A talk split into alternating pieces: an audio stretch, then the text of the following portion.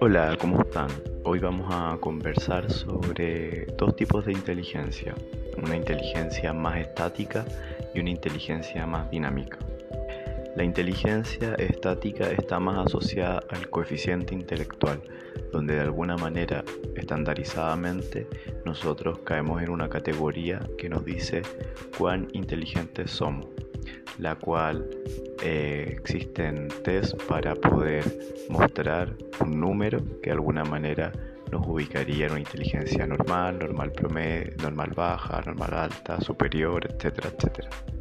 La inteligencia estática tiene mucha influencia en el sistema educacional, sobre todo en los sistemas educacionales más conservadores, debido a que los programas de estudio y algunos programas de integración con estudiantes con dificultades de aprendizaje son en base a evaluaciones con test psicométricos que miden la inteligencia, por ejemplo, el WISC, que mide el coeficiente intelectual de los niños, niñas, y según eso, eh, su pertenencia a un programa de integración o no. La inteligencia estática ha sido la que ha predominado durante todo el siglo pasado y gran parte de este siglo, ¿ya? De alguna manera también hay quienes aún defienden o postulan que la inteligencia más bien sería un talento innato, el cual eh, algunas personas tienen y otras personas eh, no lo poseen, por lo tanto no iría anclado al esfuerzo, a la práctica, a la ejercitación. Esta inteligencia estática de alguna manera eh, mantiene su condición de estática durante gran trayecto de la vida. Eh, por ejemplo, hay algunos autores que postulan que el coeficiente intelectual en las primeras etapas donde se puede evaluar sigue bastante estable y no varía mucho hasta la edad adulta. ¿ya? Em, en esa mira conservadora, incluso algunos eh, más osados como que hacen correlaciones entre el coeficiente intelectual y las remuneraciones que va a tener una persona adulta, ya, como un mundo muy matemático. Esta inteligencia estática que fue muy fuerte en el siglo XX y que era muy ocupada en el mundo escolar, educacional, fue fuertemente criticada y por lo menos la última revisión que, me tocó realizar, hay dos autores que desploman esta idea. Uno de ellos es Garner con las inteligencias múltiples, que de alguna manera la educación en gran parte estaba anclado a lo lógico matemático. Garner vino hace un par de años a Chile y hizo una charla en, en la cual mostraba que en todas partes del mundo donde él iba, el currículum, las asignaturas eran prácticamente las mismas que no había mucha creatividad en el diseño y en lo elemental de cómo se enseñan las cosas. La genialidad de Gardner fue que las personas tienen diferentes tipos de inteligencia y que en el fondo pueden explotarla al máximo y que son muchos más que la lógica matemática y la verbal y que de alguna manera tienen el mismo valor que las otras, solamente que de alguna manera la sociedad industrial más técnica valora el pensamiento matemático y el lenguaje para contextualmente adaptarse mejor, no así la inteligencia corporal, intrapersonal, interpersonal, etc. El segundo autor que eh, de alguna manera destrona las inteligencias es eh, Goleman, que el famoso escribió el libro famoso La inteligencia emocional. De alguna manera, uno de los postulados en ese libro, dentro de mucho, es que eh, la inteligencia emocional es mucho más relevante para la vida que, la inteligencia, que el coeficiente intelectual. Incluso él lo demuestra con ejemplos, con estudios, donde las personas que tienen alta inteligencia emocional pueden ser los jefes de quienes tienen un coeficiente intelectual alto debido a que cuentan con habilidades sociales, de relación, de empatía, de coordinación, de trabajo en grupo, que son necesarias a un mundo tan dinámico, a diferencia de un coeficiente intelectual que podría tener cero tacto social, cero capacidad de organizarse, de coordinarse. Eh, entonces, en ese libro destruye el concepto de coeficiente intelectual como lo más importante y habla de inteligencia emocional como base no solamente para la vida profesional, laboral, sino también como base para la vida personal. La inteligencia dinámica entendemos que esta más que como algo adquirido, innato, eh, anterior a la experiencia tiene que ver con un interjuego entre la situación que se va dando y cómo nosotros creativamente solucionamos, nos adaptamos a aquella eh, situación. Y esta siempre es más contextual. Por ejemplo, la mascarilla de tela me está quedando grande en las orejas porque los elásticos eh, se están desgastando. Entonces se me va cayendo y me destapa la nariz y ahí de alguna manera me doy cuenta emergentemente que si le hago un nudo en los elásticos se reduce el área de, contacto con la oreja, por lo tanto no es necesario comprarme una nueva mascarilla, sino que puedo seguir ocupando la otra porque soluciona el problema. Eso sería una inteligencia más dinámica, circunstancial, que aparece en un juego entre la situación y mi capacidad creativa de solucionarlo.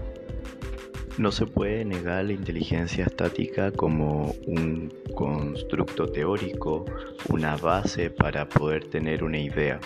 Incluso hay algunos países como Alemania que a través de sus test estandarizados delimitan eh, a qué espacio educacional debería ir cada estudiante. Eh, entonces hay países completamente eh, que funcionan en base a una inteligencia más estática. ¿ya? De alguna manera, desde mi perspectiva, no hay que negar ni una ni la otra, solamente que claramente el desarrollo de una inteligencia más dinámica, más circunstancial, que desde mi punto de vista es más importante debido a que la vida es cambiante, la circunstancia, lo que nos demanda, lo que nos ocurre, por lo tanto es más relevante tener plasticidad para adaptarnos que una eh, abstracción lógica donde podamos sortear las dificultades. ¿ya? Entonces, para ir cerrando, la inteligencia dinámica tiene esa gracia de poder rápidamente, de forma plástica, de forma adaptativa, aprender rápido, solucionar creativamente, em, poder sortear las situaciones difíciles y siempre tener una actitud muy curiosa y activa y creativa ante las situaciones que van cambiando, más que una actitud estática, rígida, donde no nos podemos adaptar al cambio.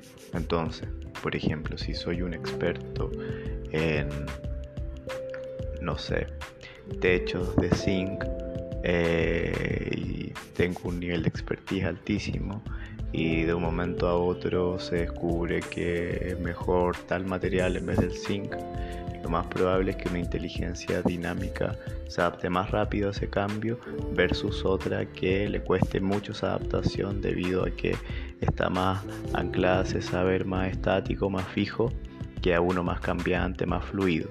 ¿ya? Em, entonces, espero que este capítulo les haya ayudado en esto que está relacionado con el mundo educacional, con nuestras prácticas relacionales, con lo que entendemos como inteligente, talento, esfuerzo.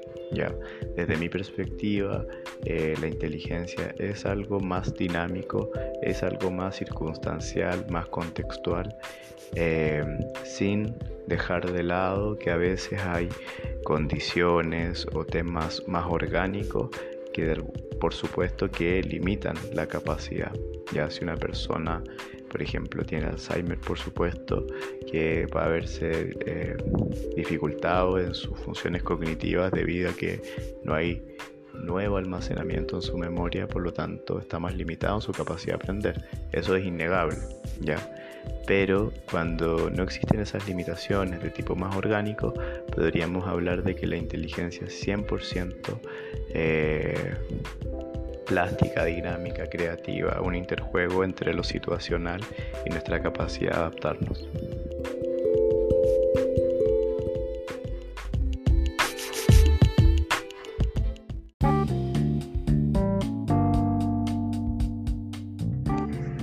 La culpa, desde un punto de vista religioso, tiene que ver principalmente con el concepto de pecado, ¿ya?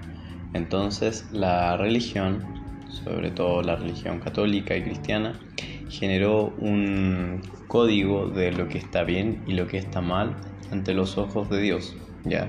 Lo cual es su máxima expresión, eh, los mandamientos, ¿ya?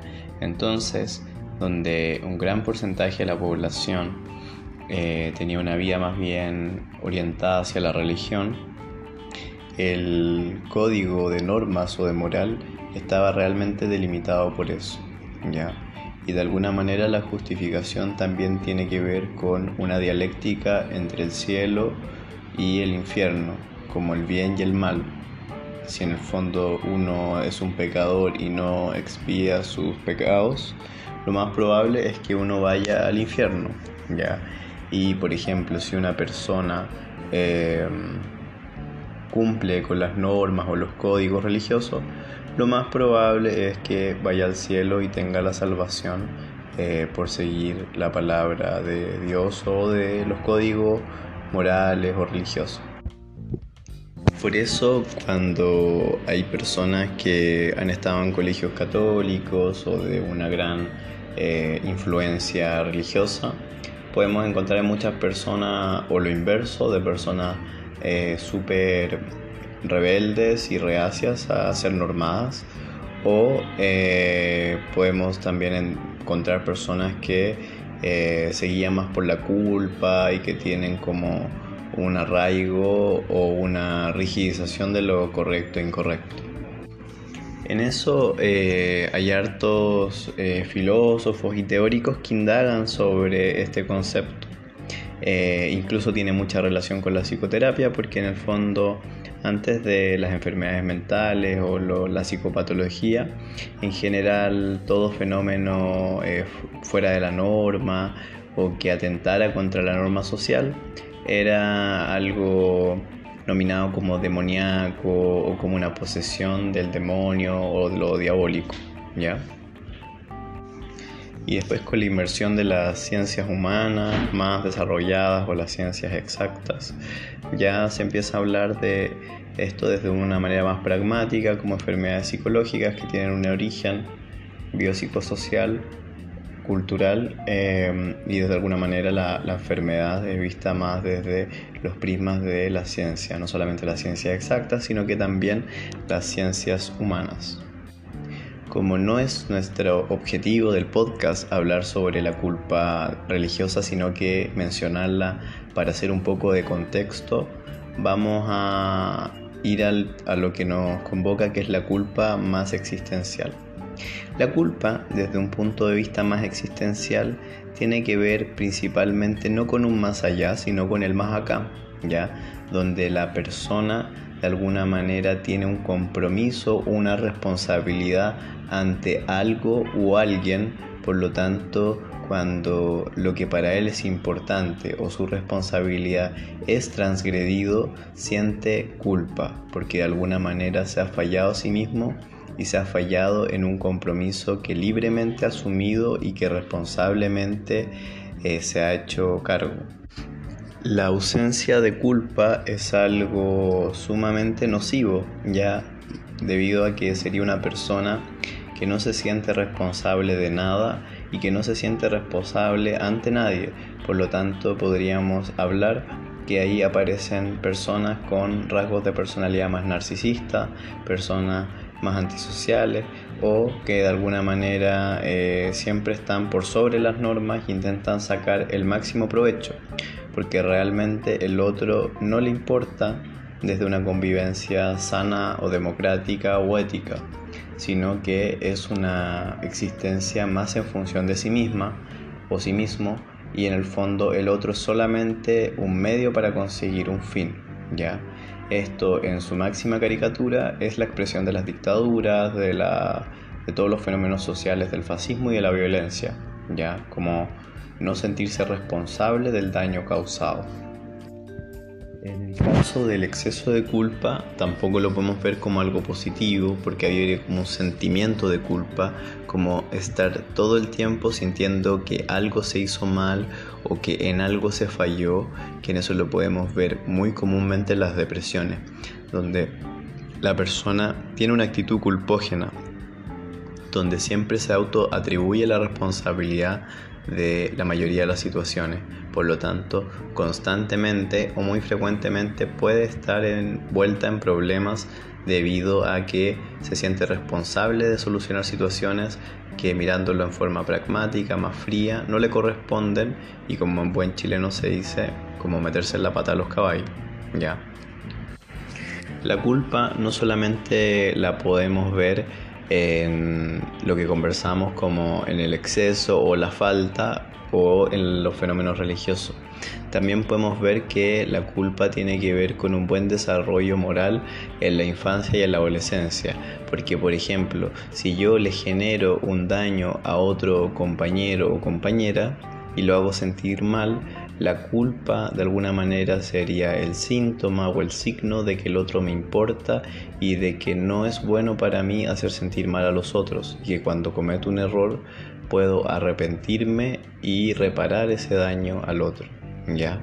En el caso de que una persona haga daño a otros y no haya un acto de reparación, un arrepentimiento o una reflexión, lo más probable es que tengamos una persona que se vaya desarrollando por un perfil más narcisista, más psicopático o en el cual eh, se ve al otro como una instrumentalización para los beneficios propios. ¿ya?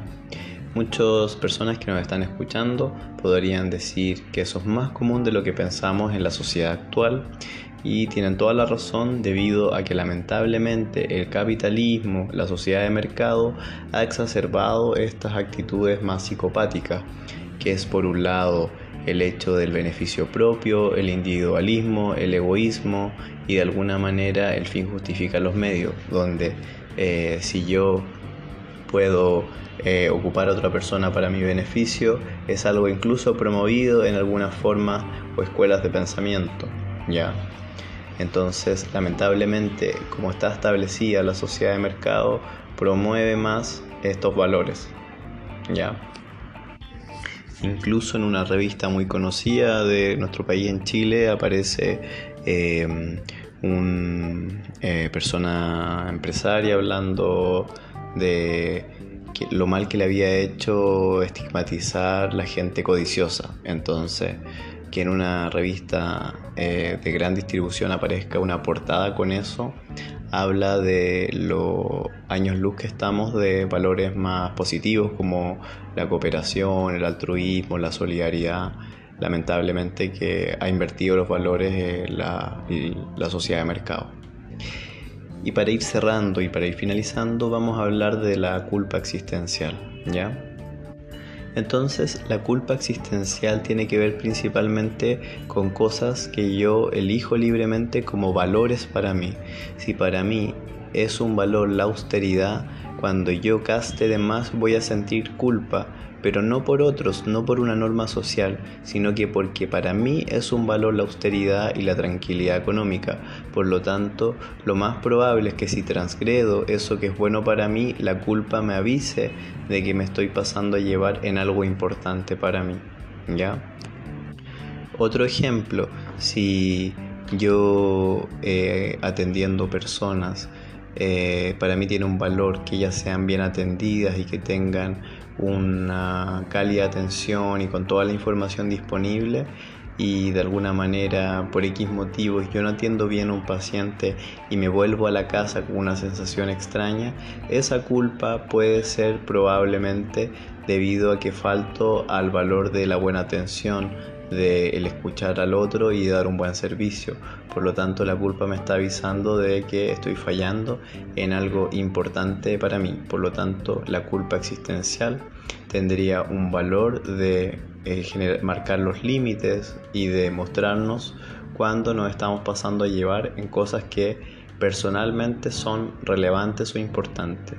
Por ejemplo, si yo eh, atiendo bien a un paciente y le doy, y, en el fondo hago una buena escucha, una buena contención, probablemente me vaya a mi casa tranquilo y con la conciencia bien, porque en el fondo fui coherente con mis valores.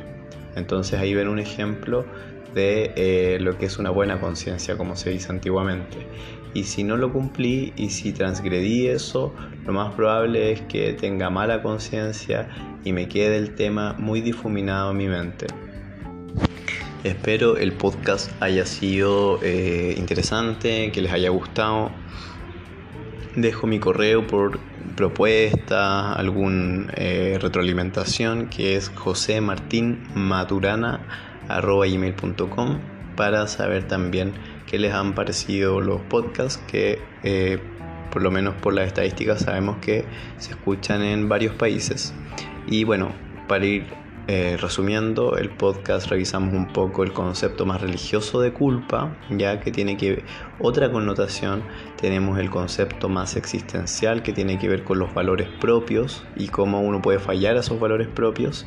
Y finalmente hablamos un poco de lo negativo que puede ser no tener culpa en la psicología del desarrollo y lo negativo que puede ser sentirse culpable de todo, que serían los extremos del fenómeno de la culpa, en el caso de la depresión o en el caso del narcisismo. ¿ya? Eh, un abrazo grande y espero les haya gustado este capítulo.